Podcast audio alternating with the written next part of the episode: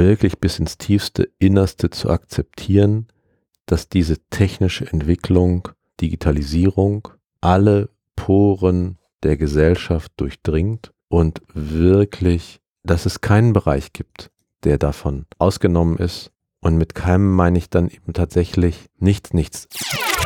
Wenn du dann eine Generation hast, die im Wesentlichen audiovisuell sich informiert, dann steht einfach im Raum, okay, wie kriegst du, und jetzt ohne Lamoyanz und ohne Geweine und so, wie kriegst du die Komplexität der Welt übersetzt für ein Publikum, das nicht mehr so gerne lange Texte liest? Das ist eher für mich so eine der großen Fragen für die nächsten zehn Jahre nochmal. Ungefähr im Jahr, also vor der Pandemie 2018, ich glaube, das waren ungefähr 60.000 Digitalabonnenten, die wir hatten, was schon viel war.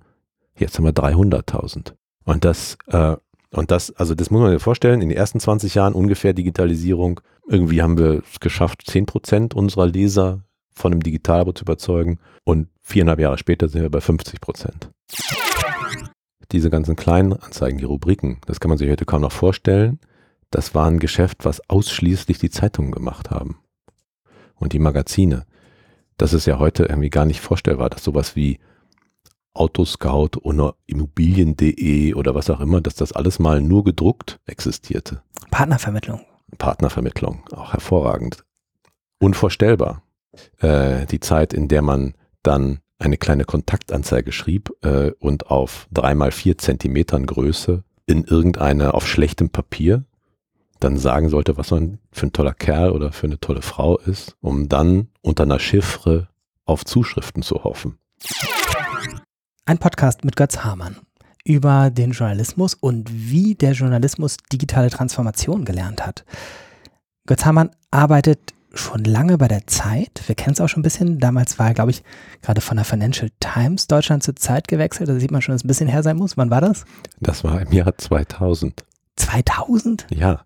Nee, dann haben wir uns doch erst danach kennengelernt. Aber ähm, das heißt, du bist schon ein sehr alter Hase und machst bei der Zeit Sachen mit der Digitalausgabe und der digitalen Transformation insgesamt. Was steht auf deiner Visitenkarte? Gar nichts. Da steht nur Götz Hamann die Zeit. Aber vielleicht, ich dachte, dass ich bei der Zeit, als ich da 2000 anfing, dass ich drei Jahre bleibe, vielleicht fünf und auf gar keinen Fall länger. Jetzt bin ich da schon so lange und das liegt einfach daran, dass ich so alle gefühlt fünf Jahre ein cooles neues Projekt habe machen dürfen. Und weil dieses Unternehmen tatsächlich seit 20 Jahren wächst. Jedes Jahr größer, mehr, noch eine Idee, noch eine Idee und am Ende immer mehr Ideen gut aufgegangen sind und angefangen haben zu blühen, als Ideen untergegangen sind. Du warst zwischendurch mal Ressortleiter Wirtschaft. Stellvertreter. Stellvertreter. Da kann man sich aber noch was darunter vorstellen. Bei diesen ganzen digitalen Berufsbezeichnungen wird es ja schon schwieriger. Wie, das stimmt. Wie, wie, erklärst du denn der Taxifahrerin, äh, was dein Beruf da jetzt ist? Also der erste Beruf, ich habe vielleicht das vorweg. Ich habe äh, als Wirtschaftsredakteur und dann auch noch in der, als Teil der Ressortleitung habe ich viel über digitale Transformation geschrieben, mir Startups angeguckt, die Medienindustrie, die Kulturindustrie, wie sie sich anfängt, auf diesen Wandel einzustellen. Ich habe auf Konferenzen oder für Interviews eine ganze Reihe von den damals noch Baby Kings des Silicon Valley getroffen, ihre Konzernwerdung miterlebt. Also zum Beispiel, das ist jetzt auch schon lange her, aber ich habe Mark Zuckerberg mal für ein Interview getroffen. Da hatte ihm seine Assistentin gerade seinen ersten Anzug gekauft. Da gab es Facebook schon ein paar Jahre. Das, war, muss, das muss ein Jahr vor dem Börsengang gewesen sein, so ungefähr. Äh, wann war der Börsengang? 2012. Und das war dann Anzug mit T-Shirt oder die Kombination wahrscheinlich. Ja, ungefähr. Okay, aber das ist ja tatsächlich interessant, weil dieses Modell erst darüber recherchieren und schreiben jetzt in meiner Vorurteilswelt manchen Journalisten dazu verführt hat zu denken, dass man diesen Bereich auch verstehen oder gestalten könnte. Ja, die, die, das vor, der, die, den Größenwahn hatte ich auch. Aber bei dir hat es ja offensichtlich geklappt. Weil was hast du danach gemacht? Danach hatte ich eine Stelle, die, die gab es auch nur für ein paar Jahre. Äh, dazu muss man wissen, die Zeit ist nicht, und das hat seine Geschichte und hat seine Gründe, wie ist nicht dazu übergegangen, alle Redaktionen zu vereinen und zu denken, das ist am Ende ein Produkt. der Journalismus und der wird dann in verschiedene Kanäle einsortiert und dann nochmal ein bisschen angepasst, sondern es gibt bis heute zwei getrennte Re Redaktionen, die freundlich Co-Opetition betreiben. Also sie arbeiten viel zusammen und manchmal wetteifern sie aber auch über die Geschichte und wer besser ist und so weiter. Und das klappt ganz gut, weil beide Geschäftsmodelle funktionieren. Wir bewegen uns trotzdem natürlich in Schleifen immer näher aufeinander zu und müssen schauen, wie wir aber diese doch immer noch teilweise deutlich unterschiedlichen Arten von Journalismus gemeinsam getrennt machen. Dafür gibt es keine Blaupause. Und wir haben uns in unserem Verlag und in unseren Redaktionen eher dafür entschieden, es phasenweise zu betrachten.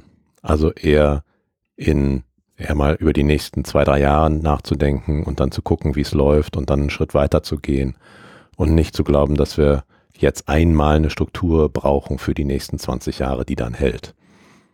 Das hat aber dazu geführt, dass in einer Phase, jetzt in diesem Fall, das war 2015 bis 2019 oder 18, dass es eine Phase gab, in der beide Chefredaktionen, Print und Online, eben sehr getrennt noch ihr Tagesgeschäft betrieben haben und es schon eine ganze Reihe Themen gab, von denen man dachte, Mensch, da müsste man mal drüber nachdenken. Da sollte es eigentlich vielleicht sowas wie Brücken, so eine Brücke geben. Und da wurden dann zwei Stabsstellen geschaffen für einen Online-Kollegen und mich und die haben wir dann drei Jahre bekleidet. Das hieß, wir haben intern ein bisschen Unternehmensberatung, Prozessberatung gemacht. Wir haben große gemeinsame Projekte von Print und Online, journalistische Projekte angeschoben mit den jeweiligen Ressortleitungen, mit den Journalisten, haben uns allen gemeinsam miteinander bewiesen, was wir für eine Reichweite und eine Wucht erzeugen können, wenn wir Dinge gemeinsam machen, wenn wir dafür die richtigen Geschichten auswählen und wie das gelingen kann, wenn man Erfolge teilt. Und das habe ich dann, das haben wir dann ein paar Jahre gemacht. Denn dazu gehörte dann zum Beispiel noch, dass ich damals mit unserem Instagram-Account von Zeit und Zeit Online, da gab es so verschiedene kleine, ungekämmte und die haben wir dann alle zusammengefasst, tatsächlich so eine digitale Produktentwicklung gemacht, äh, Formatentwicklung gemacht und sind dann gestartet. Ich habe das dann, habe das dann entwickelt, aufgebaut, bin dann aber zehn Wochen nach Start, bin ich dann da raus, habe das dann abgegeben und dann wieder mich anderen Dingen zugewandt. Das, das war so das, was ich ein paar Jahre gemacht habe. Und dann bin ich vor jetzt schon wieder fünf Jahren ähm, war dann die Organisation insgesamt weiter, so dass man diese Art von Schnittstelle nicht mehr brauchte. Das war uns von vornherein klar, dass wir einen Job annehmen, der sich irgendwann auflöst. Unklar war für mich, wie es danach weitergeht. Und ich habe mich einfach darauf eingelassen und gedacht, das wird schon. Und dann habe ich eben, gab es die Vorstellung, wir machen nochmal eine digitale Produktentwicklung, weil wir daran glauben, also die Zeit im Digitalen gibt es in verschiedenen Darstellungs- und Darreichungsformen. Das ist natürlich die Website, wo das Wochenprodukt gemischt ist mit dem tagesaktuellen. Es gibt es als klassisches E-Paper, das heißt PDF mit Lesemodus dahinter. Es gibt es als Audio-App in Ausschnitten. Und es gibt eine digitale Luxusversion, wo wir gesagt haben, das Webdesign überall in der Welt, bei den Konsumgüterkonzernen, bei den großen Tech-Konzernen, die sind so viel weiter als die Medienindustrie. In Sachen Leserführung, Ästhetik, Wertigkeit. Also das ist ja auch eine Art, wie man dann der Leserin und dem Leser gegenübertritt. Und da haben wir gesagt, nein, das, und wir glauben auch, dass sich, je mehr Leute digital lesen, dass sich dann auch unterschiedliche Bedürfnisse da abbilden. Das bedeutet, dass wir auch für einen Teil unserer Abonnentinnen und Abonnenten ein Leseerlebnis erzeugen wollen, was Luxus ist im digitalen State of the Art, was das Design angeht, gleichzeitig aber ein abgeschlossenes Leseerlebnis ist und ein ruhiges, wo man sich vertiefen kann. Und da haben wir eine klassische, also wirklich eine, wie nach dem Lehrbuch, äh, eine digitale Produktentwicklung gemacht mit Marktanalyse, Leserbefragung, Prototypen etc. etc. Und Dazu gehörte dann eine kleine Redaktion, die das dann jede Woche macht. Äh, die gab es schon in der alten Version, diese App, die haben wir dann komplett neu gemacht.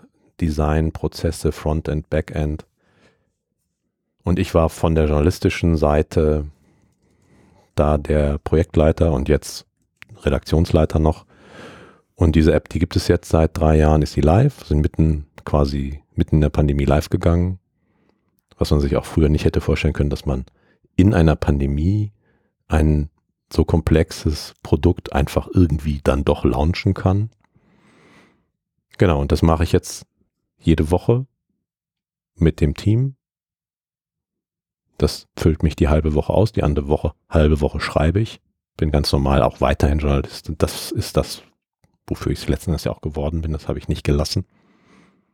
Was steht auf meiner Visitenkarte? Götz Hamann, die Zeit. Fertig. Gibt es noch unterschiedliche Visitenkarten für Zeit und Zeit online dann? Ja. Ah, in fünf Jahren noch? Nicht unbedingt.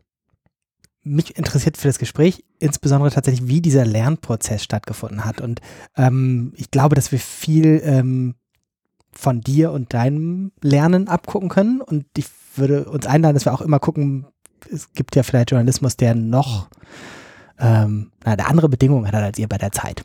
Ähm, dahinter. Äh, vielleicht es irgendwie etwas kleiner und äh, unstrategischer vorstellen, wie das auch da passiert ist. Ähm, du hast vorhin gesagt, na, es gibt keine Blaupause. Äh, hast du irgendwie ein Bild, wie das Lernen jetzt über die letzten 15 Jahre insgesamt in dieser Branche verlaufen ist? Ja, das habe ich schon und das ist tatsächlich vielleicht dann am Ende ein bisschen anders bei uns tatsächlich als in vielen anderen Häusern gelaufen. Und dann musst du nochmal unterscheiden zwischen den äh, privaten Unternehmen und den öffentlich-rechtlichen und dann musst du unterscheiden zwischen den Verlagen und den Fernsehsendern. Mhm.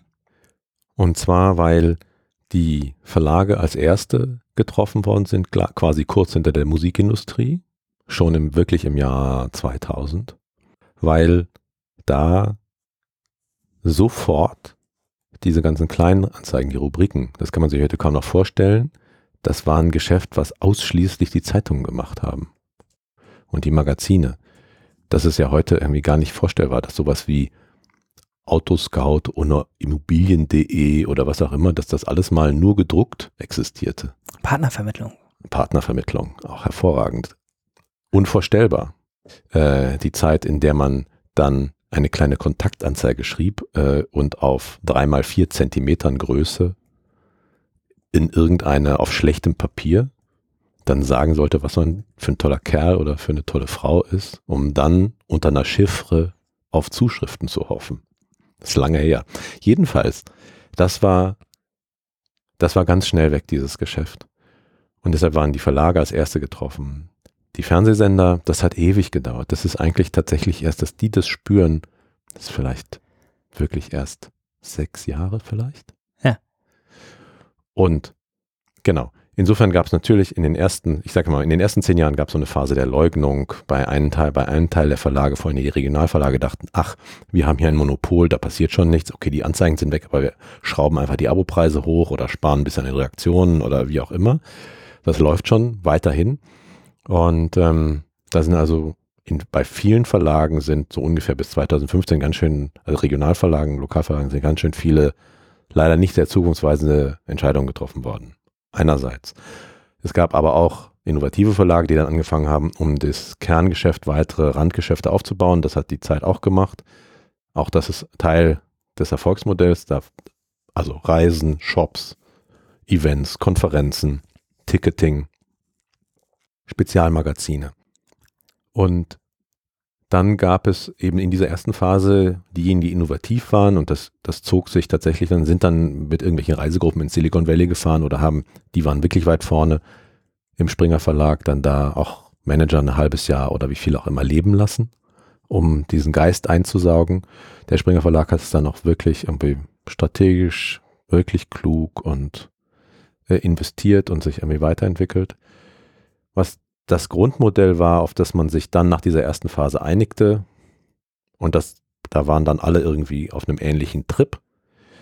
Wir bauen Reichweite auf und werden dann im, den immer größer werdenden digitalen Werbemarkt, da werden wir dann so viel abkriegen, dass wir in die Gewinnzone kommen und unsere Verluste von damals ausgleichen. Das hat nur für die wenigsten funktioniert. Es gab dann ab dem Jahr und rund um das Jahr, weiß ich nicht, 2014, 15 oder so, gab es dann auch erste digitale Bezahlmodelle. Die sahen aber dann so aus, äh, der Leser konnte lesen oder er fuhr vor eine Wand und sagte, hier wirst du Abonnent, das kostet ganz viel oder du wirst halt nicht. Und das haben nicht allzu viele gemacht. Also es entwickelt, das Geschäft gab es, aber es entwickelte sich nicht so richtig voran. Für die Geschichtsbücher, wir zeichnen auf im Jahr 2023. Äh, es ist nicht mein Eindruck, dass das schon vorbei wäre, diese Phase. Äh, jein. Dass man darüber also, viel versucht. Ja, aber sagen wir so, wir sind inzwischen doch schon insofern ein ganzes Stück weiter, als die New York Times, die unter extremer finanzieller Not litt in der zweiten Hälfte der Zehnerjahre. Mhm. Und eine ganze Menge skandinavische Verlage, die das Sonderproblem haben, dass die Vertriebswege in diesen riesigen Ländern, die dünn besiedelt sind, die Vertriebskosten wahnsinnig hoch sind. Da gab es also den besonderen Druck, schneller zu sein und innovativer zu sein als andere. Und dort wurden dann, wurde dann ein, wurden dann Abo-Modelle getestet und die erwiesen sich als dann ganz tauglich, bei denen man quasi, okay, lieber Leser, du gibst deine E-Mail-Adresse, dann darfst du zehn Texte lesen. So. Du musst uns nicht für sieben Jahre abonnieren, sondern kannst jederzeit kündigen, war die nächste Phase. Okay, wir wollen nicht denselben Preis wie das Printprodukt, sondern wir haben ja da den Papiervertrieb nicht mehr und so, also es ist de facto für uns auch günstiger, ihr kriegt es auch ein bisschen günstiger. So, und in diesem Trial and Error der New York Times und vieler skandinavischer Verlage, da hat sich so ein Erfolgsmodell rausgeschält, das dann sehr viele Verlage auch in Deutschland adaptiert haben. Das passierte tatsächlich in den Jahren 2015 bis 2018, dass diese Softwaremodelle und die Dienstleister dafür entstanden sind und dann das Ganze integriert wurde in die jeweiligen Webseiten und damit tatsächlich schon ein erhebliches Wachstum einsetze bei Digitalabonnenten. Und das war dann die Verlage, die diese Technologie in, implementiert hatten, ein Stückchen vor der Pandemie und die ihren Leserinnen und Lesern also schon signalisiert hatten, okay, wir haben verstanden, wir müssen euch ein bisschen anders willkommen heißen und es gibt also mhm. einen, einen sanfteren Übergang in das Bezahlmodell, was wir aber das brauchen wir aber, liebe Leute. Aber es ist nicht mehr so krass. Die das zu Beginn der Pandemie quasi etabliert hatten, die haben enorme Erfolge gehabt in den letzten Jahren. Wir zum Beispiel, der Zeitverlag, ähm, wir haben, glaube ich, ungefähr im Jahr, also vor der Pandemie 2018, ich glaube, das waren ungefähr 60.000 Digitalabonnenten, die wir hatten, was schon viel war. Jetzt haben wir 300.000. Und das, äh, und das, also das muss man sich vorstellen, in den ersten 20 Jahren ungefähr Digitalisierung, irgendwie haben wir es geschafft, 10% unserer Leser von einem Digitalabo zu überzeugen. Und viereinhalb Jahre später sind wir bei 50 Prozent das sind jetzt ja viele Veränderungen, wo ich sagen würde, naja, das hat das Lernen viel über, weiß ich nicht, über Excel-Tabellen und die Betriebswirtschaftler im, im äh, Verlag stattgefunden. Nein. Wollen wir nochmal ein, einen besonderen Fokus auf die Journalisten und Journalistinnen werfen? Gerne. Weil auch da, äh, also mir fallen sofort Parallelen auf, dass es nämlich zuerst so fast so eine Widerstandsphase gab oder fast eine Leugnung oder sowas. So, naja, die mit ihrem Twitter, das wird sich nicht durchsetzen oder ähnliches. Ähm, was ist dann passiert? Und noch eine Frage dazu, damit du gleich viel äh, Stoff hast zum Reden. Äh, ich erinnere mich an eine Diskussion, wo dann mal jemand sagte, ich habe nur Hoffnung, dass die nächste Generation, die dann aus den Journalismusschulen kommt, das anders machen wird. Äh, das ist ja aber ein Zeitraum, wo man sagen könnte, man kann nicht warten, dass eine Generation wechselt oder sowas. Hat das eine Rolle gespielt und wenn nein, was sonst? Also die Phase, als es noch Menschen gab, die glaubten, das würde sich nicht durchsetzen, die ist auch schon lange vorbei. Danach kam eine Phase, die sicherlich zehn Jahre gedauert hat, in der klar war, wir müssen da rein investieren, man weiß aber nicht genau, was wird. Und es entstand so eine kollektive Überforderung, die ja auch ganz offensichtlich ist. Du hast noch ein noch funktionierendes Geschäftsmodell, in dem es bestimmte Prozesse gibt und bestimmte Routinen gibt, um ein Produkt zu erstellen. Also heißt eine Zeitung, ein Magazin, einen Artikel einfach nur. Und dann gibt es daneben eine zweite Struktur, die ganz andere Bedingungen hat, äh, weil am Ende ist es so, weil das Leserbedürfnis und das Leserinnenbedürfnis ein anderes ist. Die Geräte, also das Medium, in dem gelesen wird, ist ein anderes. Dahinter sind dann also andere Arbeitsprozesse. Und kannst du das irgendwie, diese zwei von mir aus Geschwindigkeiten oder die zwei Arten zu schreiben, Kannst du das kombinieren oder musst du das trennen? Und muss ein Chefredakteur, eine Chefredakteurin zum Beispiel, muss die jetzt auch ein totaler Digital-Nerd sein? Muss die die Beste der Beste sein, um Produktinnovation zu können? Muss sie im Prinzip zu Hause im Silicon Valley sein? Oder, oder reicht es eigentlich weiterhin, ein guter Journalist zu sein? Und dazu, und dann die Frage, ja, und wer ist eigentlich verantwortlich? Die Redaktion für die digitale Transformation oder der Verlag?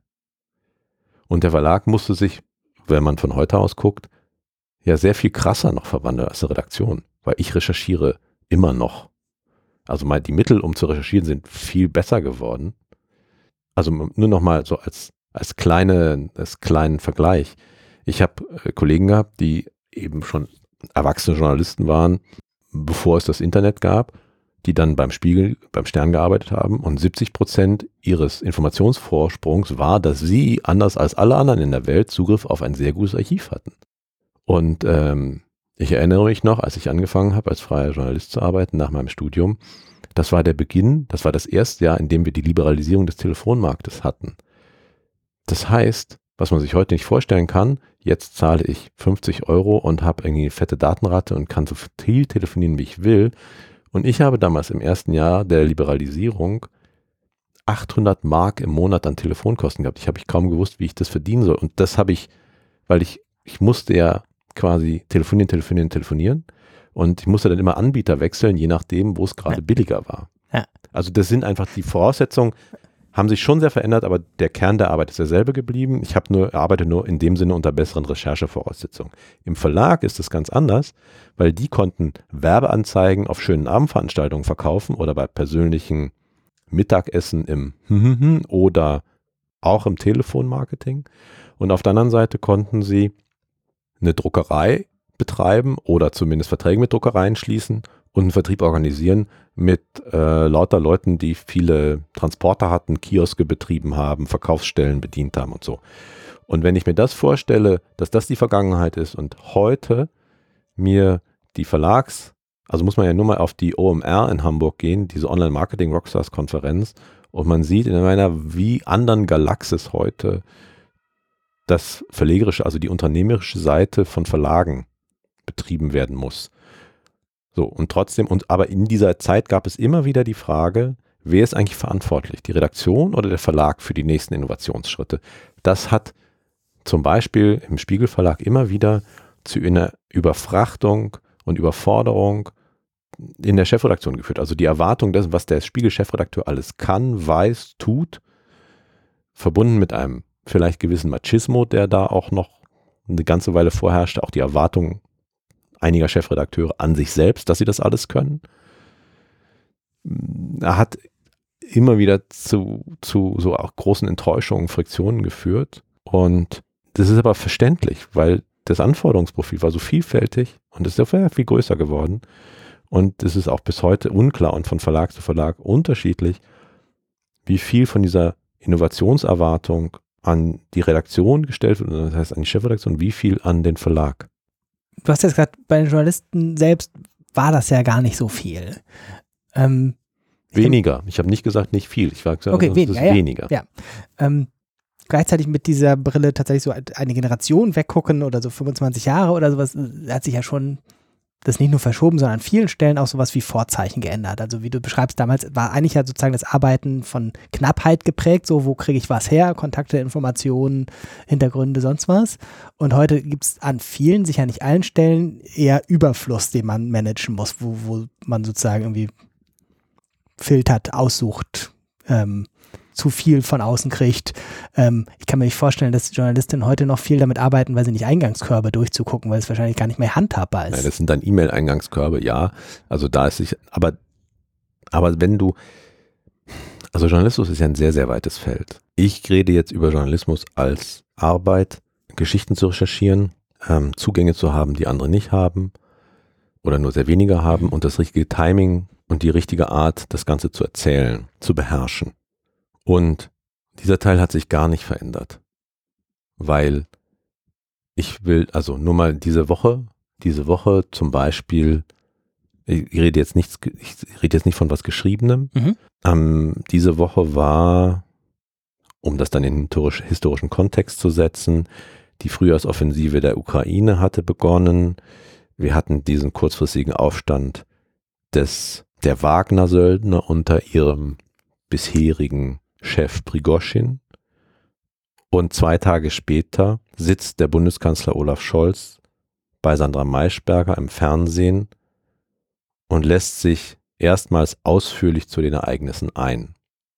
Das ist nicht anders im Kern als vor 20 Jahren. Und hätte Olaf Scholz ein Interview gegeben für ein, also das schriftlich veröffentlicht worden wäre, in, bei Zeit Online oder in der Zeit, das ist immer noch derselbe Mechanismus. Exklusivität von einem Menschen in einem Moment zu sehen, der etwas zu sagen hat, das wir alle wissen wollen. Oder viele wissen wollen. Der Teil hat sich überhaupt nicht geändert und die Tatsache, dass du diese Zugänge haben musst, dass äh, deine Journalisten sich ein Netzwerk aufbauen und dass sie dann gucken, zu welchem Moment und in welcher Form sie das dann präsentieren und verarbeiten, das hat sich nicht geändert. Drum hat sich natürlich wahnsinnig viel verändert. Ich arbeite in verschiedenen Redaktionssystemen.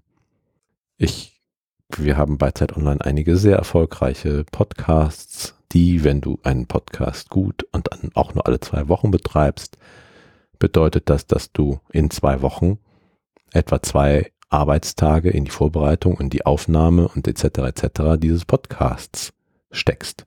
Das ist Arbeit, Zeit, die du dann nicht mehr für andere zur Verfügung hast. Viele Kolleginnen und Kollegen betreiben nebenbei mit ziemlichem Aufwand eigene kleine Social-Kanäle. So. Ja, kein Journalist ohne Newsletter. Ja, ich leider, also was heißt leider, ich habe keinen. Ich würde gerne dir ein paar Stichworte zuwerfen und äh, dich einladen, darüber zu sinnieren, welche Rolle das gespielt hat, sozusagen in diesem kollektiven Lernen. Weil ähm, es gibt ja sozusagen aus dem letzten Jahrhundert etablierte Möglichkeiten zu lernen und ich würde so ein bisschen untersuchen, wie die noch relevant sind oder auch nicht. Also das eine ist sowas wie Fortbildungen. Wie viele deiner Kolleginnen haben wie viel in Fortbildung in den letzten 20 Jahren gelernt? Gibt es das überhaupt, äh, spielt das eine Rolle? Wenn ja, welche? Also dadurch, dass wir in den letzten 20 Jahren sicherlich mehr Softwaresysteme ausprobiert oder phasenweise genutzt haben als zuvor, müssen Kolleginnen und Kollegen daran auch immer wieder mal fortgebildet, ausgebildet werden. So. Für die Zeit spezifisch ist, dass wir ja so gewachsen sind, dass wir aus so einer kleinen, ich würde mal sagen, wir waren eine Stammesgesellschaft und jetzt sind wir ein kleiner Konzern. Und mit dieser Konzernwerdung gehen dann bestimmte Strukturen einher, die man mögen kann oder nicht. Aber das bedeutet zum Beispiel, dass wir jetzt eine ganze Menge Online-Fortbildungsmodule machen mussten in den letzten zwei Jahren. Von, wie ging nochmal die stabile Seitenlage bis hin zu sehr, sehr vielen Modulen in Sachen Cybersecurity. Ah, ja, natürlich, gehört ja alles dazu. Aber also ich erinnere mich, es gab mal so Versuche, auch sowas wie äh, Twitter für Journalisten oder sowas, Seminare. Ja, das gibt es. Hat es historisch eine Rolle gespielt? Naja, das sind eher Dinge, die jetzt nicht von externen gemacht werden, sondern das ist äh, Kollegen trainieren, Kollegen, ja. wenn solche Themen aufkommen. Zum Beispiel gerade gibt es eine Diskussion darum, wie gehen wir eigentlich mit problematischen Interviewpartnern um? Mhm. Die, ich nenne ein konkretes Beispiel, was ich selber vor einer Weile hatte, auch um den historischen Kontext klar zu machen. Mit dem Beginn, und schon kurz davor, aber mit dem Beginn des Krieges in der Ukraine hat Europa Westeuropa bestimmte Webseiten aus Russland blockiert. Die Staatssender zum Beispiel, RT mhm. und Sputnik. Die Reichweiten sind eingebrochen und stattdessen tauchten dann Einzeljournalisten auf, sogenannte Journalisten, ich würde sagen Propagandisten, Aktivisten, wie auch immer, jedenfalls Menschen, die jetzt nicht das Handwerk befolgen, das wir zur Voraussetzung nehmen, um uns Journalisten zu nennen, die dafür sorgen, dass wir wirklich, naja, verlässlich, nachvollziehbar, prüfbar unserer Arbeit nachgehen. Das heißt nicht, dass wir fehlerfrei sind, weiß Gott nicht, aber jedenfalls sind so Einzelfiguren aufgetaucht. Eine davon ist eine junge Frau, die hat einen deutsch-russischen Hintergrund. Sie ist in der Nähe von Hamburg groß geworden, Alina Lipp. Die hat dann einen ziemlich erfolgreichen, also was die Reichweiten angeht, so ein Solo-Kanäle auf Telegram und YouTube und so weiter. Ist dann ähm, in den Donbass gezogen, nach Russland gezogen und berichtet, also ich nenne es in Anführungsstrichen, aber sendet Beiträge von dort, spricht mit Menschen. Und wir wollten mit Alina Lipp im Zuge einer Recherche, ein Kollege und ich, mit ihr ein Interview führen. Und das hat nicht funktioniert, weil sie sich auf die Bedingungen, die zu einem Interview gehören, nicht eingelassen hat. Sie hat aus ihrer Sicht völlig nachvollziehbare Bedingungen gestellt. Also wenn ihre, ihr Blick auf die Welt ist ja, der Westen berichtet nicht, was wahr ist, ich tue das und ich führe, wo ich kann, die Lügen des Westens vor. Das ist so ein bisschen die Perspektive, aus der sie auf die Welt schaut und äh, der sie halt ihren, ich nenne es einfach mal einigermaßen neutral Aktivismus betreibt. Man könnte es auch Propaganda nennen, aber ich nenne nennen wir es mal Aktivismus. So. Und aus dieser Vorstellung heraus hat sie gesagt, ja, wir können miteinander sprechen, aber erstens, A, ich zeichne das auf und ich werde das alles auch äh, nach meinen Regeln und so mit meinen Followern teilen. Damit war irgendwie klar, wenn sie das sowieso vorhat, quasi gleichzeitig selber als Interview zu benutzen auf ihren Kanälen, wird sie sich nicht auf ein Gespräch einlassen, sondern dann, dann, dann wird sie nur ihre Follower im Blick haben und quasi für sie senden, auch wenn sie scheinbar mit uns spricht. Mhm. Wir haben dann am Ende davon abgesehen, was schade ist. Ich hätte, ich hätte dieses Gespräch gerne geführt. Um, wirklich nicht, um sie vorzuführen, sondern einfach aus Neugier. Aber wenn ich ein Gespräch führe und dann immer nur mit so bestimmten, also kein Gespräch zustande kommt, sondern ich nur Phrasen höre auf der anderen Seite, dann muss ich mir natürlich überlegen, okay, mache ich das, wie machen wir das? Ähnliches Beispiel ist äh, in dieser Woche erschienen im Stern eine Titelgeschichte, ein Interview mit Alice Weidel ja. im Juni 2023.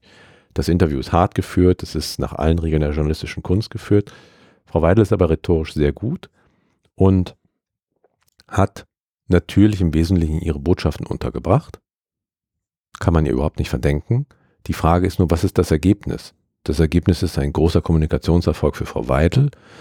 Hat es die Debatte rund um die AfD ähm, in irgendeiner Weise journalistisch vorangebracht? Kann man drüber streiten. Insofern zurückzukommen, wir haben jetzt irgendwie ein Gespräch in der Redaktion. Das ist so eine Ad-Hoc-Fortbildung von den aktuell auftauchenden Problemen. Wie gehen wir mit äh, schwierigen Gesprächspartnern ja. um, wo die Regeln des Interviews vielleicht ausgehebelt werden? Das erinnert mich auch an eine, eine Sache, wo ich neulich gesehen habe, oh, das, das Lernen ein, ein andauernder Prozess ist. Äh, bei, der, bei der Republik habe ich so eine kleine Bühne moderiert und da waren ähm, die, die Boys Club-Macherin äh, Pia Stenderer und Lena von Holt. Und die haben zum Beispiel erzählt, wie sehr sie mit der Frage, wie gut sie über Messenger erreichbar sind, wie viele Stunden am Tag, wie viele Tage die Woche etc. arbeiten. Und ich dachte auch, ja, das ist ja was, was du nicht in der Fortbildung lernen kannst. Da zeigt dir einer einen PowerPoint-Vortrag und sagt dir, mach's einfach wie folgt, äh, mit, mit deinen WhatsApp-Einstellungen oder zwei Handys oder anderen Messengern oder sowas, sondern wahrscheinlich ist es ja auch ein ständiger Dazulernen- und Aushandlungsprozess.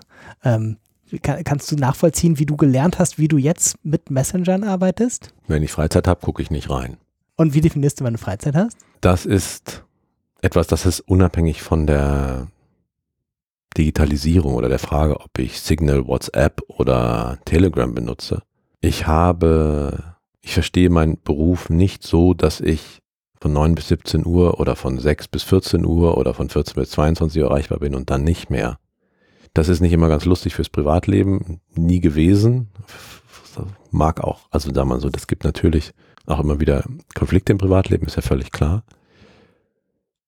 Aber wenn ich mit Menschen zu tun habe, die super, super leidenschaftlich in ihrem Tun sind, mir, mir geht es ja darum, ich muss für Menschen im Zweifelsfall erreichbar sind, die nur relativ kurzfristige Zeitfenster haben, um mit mir zu sprechen oder mit mir eine Absprache zu treffen, die ansonsten einen sehr viel intensiveren Tag haben, als ich in der Regel habe. Das bedeutet, dass es oft in den Randzeiten sind, dass ich irgendwie mal mhm. Kontakt dann kriege. Und das, diese Gelegenheit muss ich wahrnehmen, um kurzer die Chance zu haben, ein Netzwerk aufzubauen, um dann, wenn es drauf ankommt, die Leute auch zu erreichen. Und nochmal auf dein Lernen geguckt, hast du das zwischendurch mal anders gesehen oder anders versucht? Oder hast du einfach so eine Nein. solide Ausgangsposition, dass das ging? Nein, das ist einfach das. Also es war früher genauso mit dem Telefon. Jeder, der, der meine Ja. Nummer hatte, der hat halt irgendwie angerufen. So. Oder und äh, das lief dann auch über E-Mail und jetzt gibt's halt Messenger. Und wenn ich aber, also nein, da ist es keine Sache, die sich über eine Fortbildung regelt, sondern es ist letztens eine Frage, die, es gibt da auch keine Erwartung von der Redaktion oder den Chefs, sondern das ist etwas, da musst du für dich selbst dein Verständnis von diesem Beruf irgendwie finden, definieren und eine Linie finden, die deine seelische und geistige Gesundheit gewährleistet und einigermaßen dein Privatleben in Balance hält. Meine, meine Annahme wäre, dass es andere Chefs und andere Kontexte gibt, wo es eine Erwartung ist oder Erwartung gibt. Also wenn du bei einem weniger getriebenen Arbeitsplatz arbeitest, wo tatsächlich irgendwie in deiner Redaktion du die Redaktion bist oder so, ähm, kann ich mir vorstellen, dass es schwieriger ist, das tatsächlich für dich selbst herausfinden zu können oder festlegen zu können. Das ist sicherlich so. Ja, jetzt müssen wir darüber reden, dass natürlich in den letzten 20 Jahren an ganz vielen journalistischen Arbeitsplätzen überhaupt nicht viel Romantik dran war, Ja. sondern sehr, sehr, sehr viel Produktionsstress, Produktionsdruck, Überforderung, äh, Unterbesetzung. Das ist so. Ist aber ein anderer Podcast. Hast recht. Ähm, ich habe es kurz angesprochen, die, die Frage nach dem Generationenwechsel. Jetzt sitzen hier zwei mittelalte Männer und sagen irgendwie was über die neue Generation, was nicht ganz einfach ist, finde ich, aber ich würde es trotzdem versuchen zu wagen. Okay. Ist- Siehst du in Sachen äh, Verhältnis zu, weiß ich nicht, Digitalisierung, Digitaltransformation, anderes Verständnis von Journalismus einen Generationenunterschied? Ja, aber, also, wie soll ich das anfangen? Es ist irgendwie so, so, hat so viele Facetten. Und ich weiß gar nicht, welch, mit welcher ich anfangen soll. Ich versuche es mal erstmal so. Wenn du in den letzten drei, vier Jahren Freiraum, besonderen Freiraum wolltest, was ausprobieren wolltest, war das beste Feld das Feld der Podcasts. Eigentlich. Oder in, für viele junge Journalistinnen und Journalisten war es genau das. Es gab Sichtbarkeit, es gab Freiheit, es war was zu entdecken. Wenn du auch die Formenvielfalt im geschriebenen Journalismus hat sich nochmal verändert. Also es ist ein anderer Ton, eine andere Haltung zu den Dingen, die Frage, mit wie stark gehe ich mit der These rein, wie sehr versuche ich eine Geschichte so zu erzählen, dass die Menschen auch eher durch das, was sie sagen, wirken, sich erklären, sich entlarven. Da hat sich sicherlich in der Haltung von jungen Journalistinnen und Journalisten zur Welt was verändert im Schreibenden. Zumindest bei einem Teil. Das ist eine Beobachtung. Und dann gibt es eine Gruppe, das sehe ich persönlich tatsächlich kritisch, die kaum noch eine Grenze zieht zwischen Aktivismus und Journalismus. Und damit kann ich persönlich ganz wenig anfangen, weil meine Erfahrung ist, dass die, dass ein Mangel an Distanz ist in bestimmten journalistischen Formen okay. Aber als Grundhaltung ist das nicht, erfüllt es in meinen Augen ähm, kein Leserbedürfnis, weil in diesem Aktivismus eine Bevormundung steckt. Und, und geht das zweigleisig? Also, das ist ja tatsächlich was, was ähm, heute viel einfacher ist, mit den digitalen Medien eigentlich die zwei getrennte Existenzen aufzubauen, die natürlich doch nicht ganz getrennt sind, dass du den tagsüber deinen Radiobeiträge ablieferst und ansonsten auf Twitter und in deinem Newsletter ähm, auch nochmal eigene Themen setzt, deine eigene Meinung platzierst, etc. Ist das eine Generationssache? Das ist eine also, weiß ich gar nicht. Man kann ja auch sagen, es sind eher die Freiberufler, aber das ist meiner Eindruck nach nicht die Grenze, wo es, wo es langläuft, wer sozusagen sich diese zweite Schiene stark ausbaut. Ich weiß gar nicht, ob ich das so generalisieren kann, weil diejenigen, die eh, also in den letzten zehn Jahren so auf Twitter irgendwie groß geworden sind und so weiter, die sind ja, Mhm. also die sind ja jetzt nicht Anfang 20 und auch nicht auf, ähm, auf, auf Insta sind sie dann, da ist ja gar nicht so viel Journalismus, so richtig, richtig als Journalismus erkennbar. Ja. Da bin ich mir tatsächlich nicht so sicher. Meine, meine, ich würde es eher so sagen, ohne das zu generalisieren, aber als Beobachtung, dass es besondere Anreize gibt, sich in sozialen Medien und mit eigenen Newslettern zu Wort zu melden, wenn man sich, egal ob frei oder fest angestellt, einen besonderen, äh, noch einen, in dem Sinne einen Namen machen möchte. Und vielleicht auch nicht die Freiheit innerhalb der Aufgabe, ja. Ja. den eigentlichen Leidenschaften nachzugehen. In dieser Kombination kann ich, also ich kann das verstehen, und aber was zu beobachten ist, dass spätestens wenn du eine tragendere Rolle irgendwo bekommst, in Klammern oder Kinder, ist die Zeit nicht mehr so vorhanden. Und insofern muss man sich dann konzentrieren und worauf sich dann die Einzelne oder der Einzelne konzentriert, das ist ja mhm. dann individuell. Mhm. Eine andere, ähm, ein anderer Lernpfad ist das Abgucken von anderen Industrien. Wir haben damit vorhin schon mal kurz angefangen, dass du sozusagen erstmal Einblicke in viele andere Bereiche bekommen hast. Ähm, das ist, finde ich spannend, weil man es auch nochmal über den Journalismus hinaus äh, vielleicht ein Stück weit generalisieren kann, wie stark kann man von anderen Industrien abgucken oder was kann man von anderen Industrien lernen.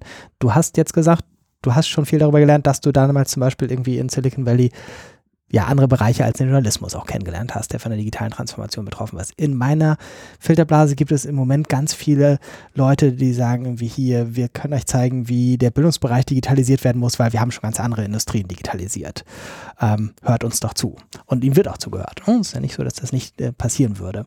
Ähm, und ich selber habe noch keine guten Antworten darauf, was es genau ist, wo man so eine Grenze definieren kann, wo man gut was lernen kann von anderen Industrien und wo nicht. Also ich könnte relativ klar den pauschalen Satz sagen, wie man muss aber aufpassen, was man da verallgemeinern kann. Aber wenn mich dann jemand fragt, wo genau kann man denn was lernen und wo nicht, weiß ich keine guten Antworten und vielleicht kannst du ein bisschen dazu beitragen. Was hast du von Zuckerberg gelernt, was für, für deine Arbeit hilfreich war? Von den Zuckerbergs dieser Welt. Das eine sind, also es, ich glaube, wir reden am Ende vor allen Dingen über Methoden und bestimmte Prozesse. Mhm. Prozesse der Innovation. Und da gibt es dann eben passende Schlagwörter, an denen ist was dran. Also fail fast, fail forward.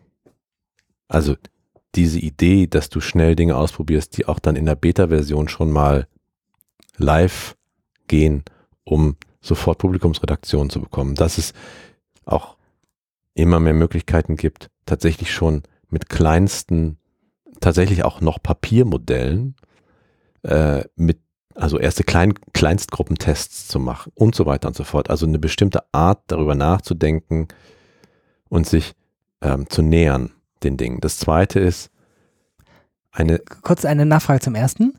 Break Things wird schon schwieriger. Bei euch, oder? Ihr sagt, ihr probiert jetzt mal aus, weiß nicht, was man so kaputt machen kann, weil ihr habt es ja nicht, also na gut, ihr habt Sachen kaputt gemacht im Journalismus, aber nicht mit dem Vorsatz Break Things.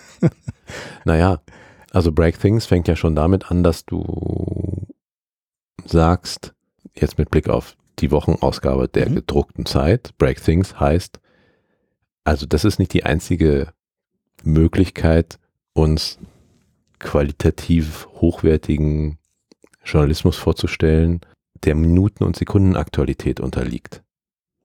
Break Things ist, wir machen Journalismus, wir sind nicht im Geschäft mit dem Vertrieb von bedrucktem Papier. Das sind, also mhm. Break Things sind hier zunächst Überzeugungen über Bord werfen, dann sich nochmal angucken, was mache ich eigentlich wirklich, was möchte ich eigentlich machen und Break Things zu Thema, Thema Überzeugung tatsächlich noch mal, noch, also das sind wir immer noch dabei, wir als Branche meine ich und sicherlich auch wir als Zeitverlag nochmal anders den Leserinnen und Lesern ihren Bedürfnissen und ihrem tatsächlichen Verhalten in der Interaktion mit unserem Journalismus nachzuspüren, um diese Signale jetzt nicht sklavisch zu übernehmen, aber sie anders ernst zu nehmen und sie nochmal stärker und in Klammern, das ist zum Beispiel etwas, was man extrem von Amazon lernen konnte. Also die extreme Kundenorientierung. Und das ist zum Beispiel auch, der Kunde war für die Online-Medien bis zum Jahr 2015 vor allen Dingen immer noch die Werbeindustrie. Ja. Und heute ist der Kunde primär die Leserin ja, ja. oder der Leser. Ich habe dich unterbrochen, als du noch einen zweiten Punkt zur, was kann man von anderen Industrien verallgemeinern, sagen wolltest. Weißt du das noch? Das erste war es mit Methoden und Grundsätze. Ja, und zwar wirklich bis ins tiefste Innerste zu akzeptieren, dass diese technische Entwicklung, Digitalisierung, alle Poren der Gesellschaft durchdringt und wirklich, dass es keinen Bereich gibt, der davon ausgenommen ist. Und mit keinem meine ich dann eben tatsächlich nichts, nichts. Also ich, das sehen jetzt die Hörer deines Podcasts nicht, aber du trägst zum Beispiel eine Smartwatch. Und vor, ich weiß gar nicht so wie vielen Jahren wir uns doch nicht hätten vorstellen können, wie viele Sensoren in so ein Ding reinkämen. Ja, das stimmt. Wobei das jetzt so ein, so ein erweiterter Schrittzähler ist von der Smartwatch wieder eine Stufe zurück. Ähm, weil auch da ich viel gelernt habe, zum Beispiel war ich mal ganz sicher, dass irgendwie, ich weiß gar nicht, wahrscheinlich vor, vielleicht habe ich vor zehn Jahren gesagt, dass dann in fünf Jahren jeder sowas tragen würde, was dann ja nicht war, weil zum Beispiel viele Leute sich für so eine äh, eher doch Schrittzähler und ähm, vielleicht dann Schlafmessuhr gemacht haben, aber sich gar nicht dafür interessieren, wie ich, dass da irgendwie meine WhatsApp-Nachrichten auf dem Handgelenk wären oder so. Mhm. Ähm, ein Punkt fiel mir gerade ein bei dem, was du beschrieben hast, und zwar gibt es ja noch einen Lernmodus, nämlich über ähm, Perspektivwechsel und eigene Erfahrungen. Also wie viele deiner Kolleginnen haben darüber gelernt, dass sie irgendwann dann doch selbst auch am iPad lesen mochten, obwohl sie vorher ganz sicher waren, dass sie nie auf so einem digitalen Ding lesen wollen würden. Weißt du das? Nee, das weiß ich eigentlich nicht. Aber kannst du was damit anfangen mit diesem Bild, dass es irgendwie mal den, die ganz sichere Überzeugung gab, dass die Leute, dass es vielleicht inzwischen auch Leute gibt, die auf so einem Bildschirm lesen wollen, aber die Leute wollen noch Papier haben. Und dass dann der Switch darüber kam, dass man selber bei sich die Beobachtung gemacht hat, dass es anders ist. Das ist schon so lange her, dass es diesen Switch gegeben hat, dass ich mich tatsächlich daran nicht erinnern kann.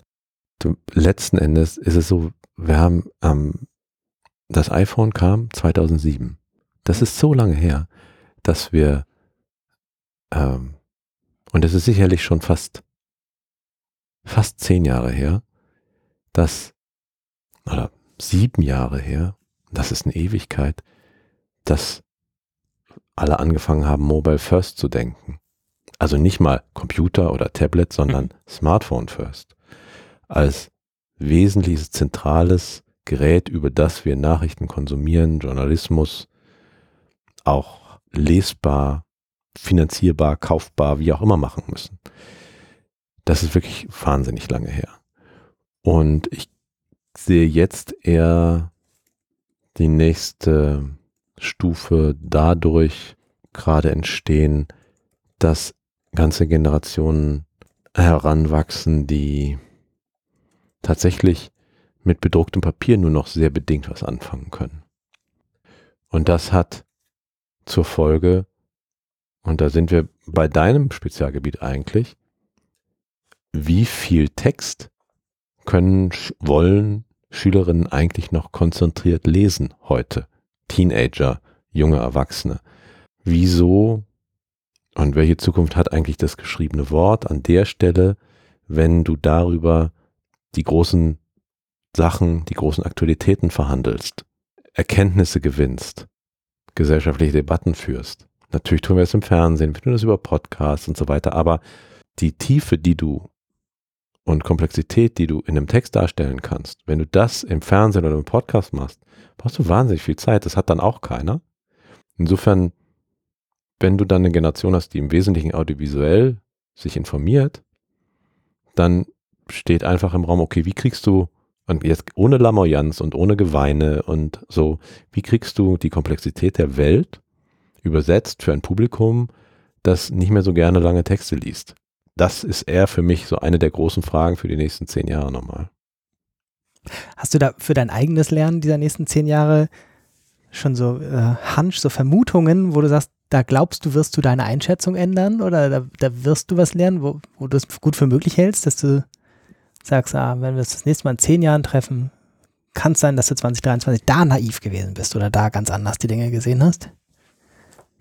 Das ist ganz dreimal abstrakt gebrochene Frage. Also ich bin mir mh, hm, zum Beispiel nicht sicher, ob ich derzeit, also im Jahr 2023, ein Dreivierteljahr nachdem ChatGPT die Welt erblickt hat, ob ich die Dimension, das Risiko, dass wir uns in, in einer Sturzflut von Desinformationen wiederfinden, ob ich das nicht ein bisschen überschätze. Darf ich da ganz kurz ausholen? Unbedingt. Ich habe vor einigen Wochen mit Francis Haugen ein Interview geführt. Hat, Francis Haugen hat im Jahr 2021 war sie die, wurde, trat sie an die Weltöffentlichkeit als die Facebook-Whistleblowerin und hat da ganz viele Dokumente mitgenommen. Wer ist sie? Sie ist eine Programmiererin, Product Managerin aus dem Silicon Valley, die bei verschiedenen Unternehmen gearbeitet hat, zuletzt bei Facebook und dort in einem sogenannten Civil Integrity Team, das unter anderem aufgebaut worden ist nach der Wahl von Donald Trump im Jahr 2016, als sich herausstellte, dass durch verschiedene Mechanismen, die auf Facebook etabliert worden sind, um das Engagement der Nutzer auf der Plattform zu steigern und Reichweite an bestimmte Bedingungen geknüpft hat, dass dadurch auch Lügen, besonders krasse Emotionen, besondere Reichweiten bekommen haben und Menschen das ausgenutzt haben oder Organisationen das ausgenutzt haben, um Falschinformationen wirklich groß zu machen und zu verbreiten. Danach gab es also eine große gesellschaftspolitische politische Diskussion. Facebook musste sich kümmern, hat also angefangen überhaupt selbst dann herauszufinden, wodurch das eigentlich kam und wie man mit kleinen Veränderungen im Algorithmus vielleicht dafür sorgen kann, dass diese Flut an Lügen, dass man die eindämmt, ohne auf der anderen Seite die Nutzer von der Plattform zu vertreiben. Und die Frances Haugen gehörte zu dem Team, die in der Lage war, nach und nach so eine Reihe von Mechanismen zu entdecken, mit denen das ging. Ich mache es mal konkret und ganz einfach. Wenn ein Beitrag ganz viele Kommentare bekam, Likes und Dislikes und so weiter, dann sorgte der Mechanismus dafür, dann der Algorithmus dafür, dass diese Beiträge immer wieder ganz oben im Newsfeed von vielen Leuten angezeigt wurden. Wenn du die Kommentare abschaltetest, kriegt diese Beiträge keine besonders große Reichweite. Mhm. Was sie also dann vor der Wahl 2020 gemacht haben, dass sie bei bestimmten politischen Themen in den Tagen rund um die Wahl oder den Wochen vor der Wahl die Kommentarfunktion abgeschaltet haben.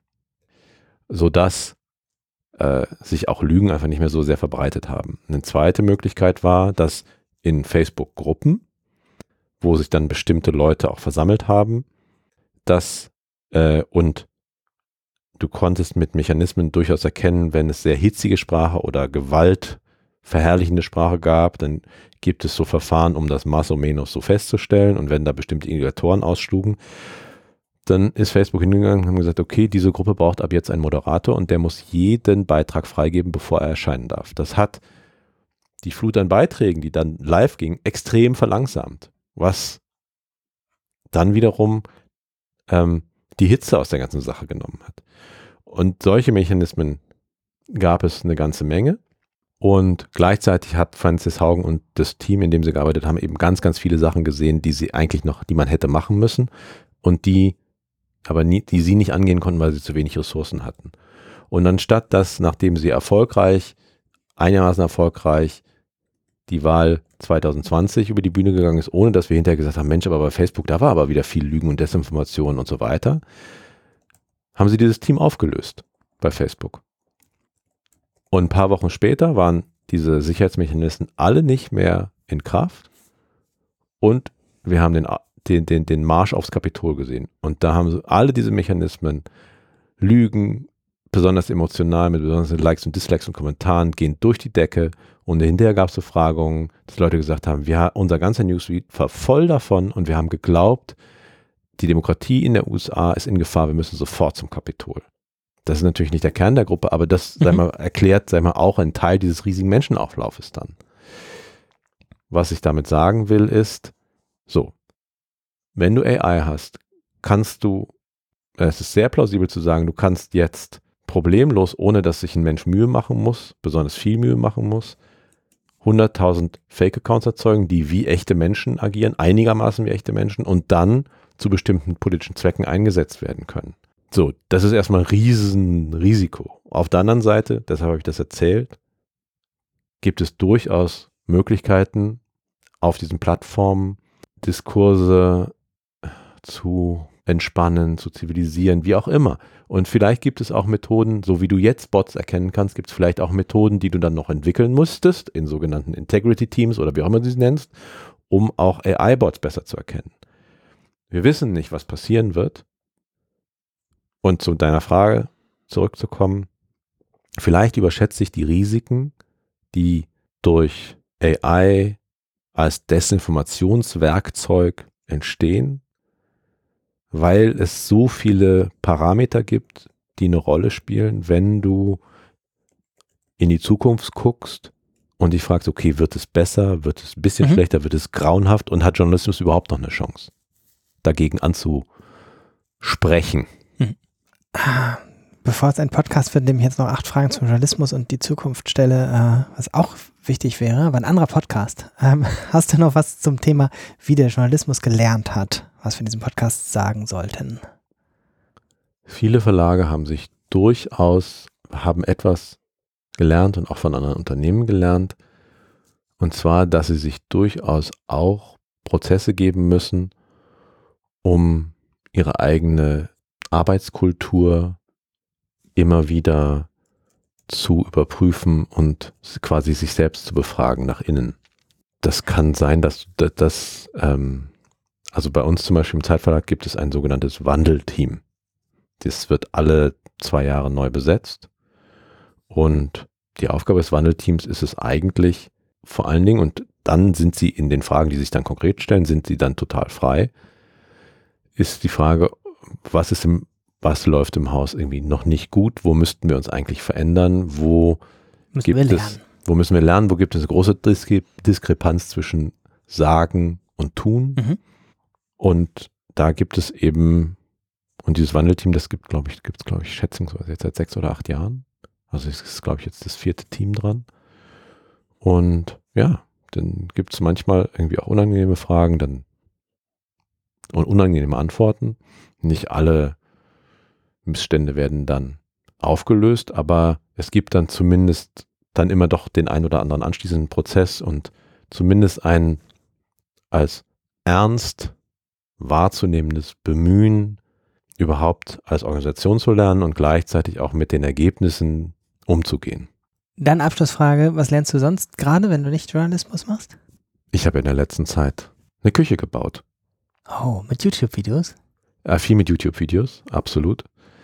Und also ich habe schon früher auch immer so, also über, immer ganz viel mit Holz gemacht. Ähm, meine Mutter zum Beispiel hatte als Hobby Tischlern.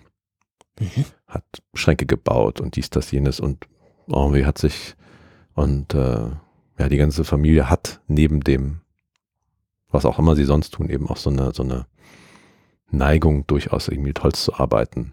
Und das hat sich, das habe ich jetzt quasi in volle Blüte bringen können und äh, bin ähm, ganz lange am Wochenende im grünen, in einer grünen Latzhose wie Bob der Baumeister herumgekrochen und habe also eine Küche gebaut. Hat Bob der Baumeister eine grüne Latzhose? Ich kenne das nur aus Sprüchen. Vielleicht auch blau, aber also meine war jedenfalls grün. Schönes Bild zum Ende. Götz Hamann, ganz, ganz herzlichen Dank. Alles Gute für deine Arbeit. Jöran, danke fürs Zuhören und Fragen und fürs Interesse.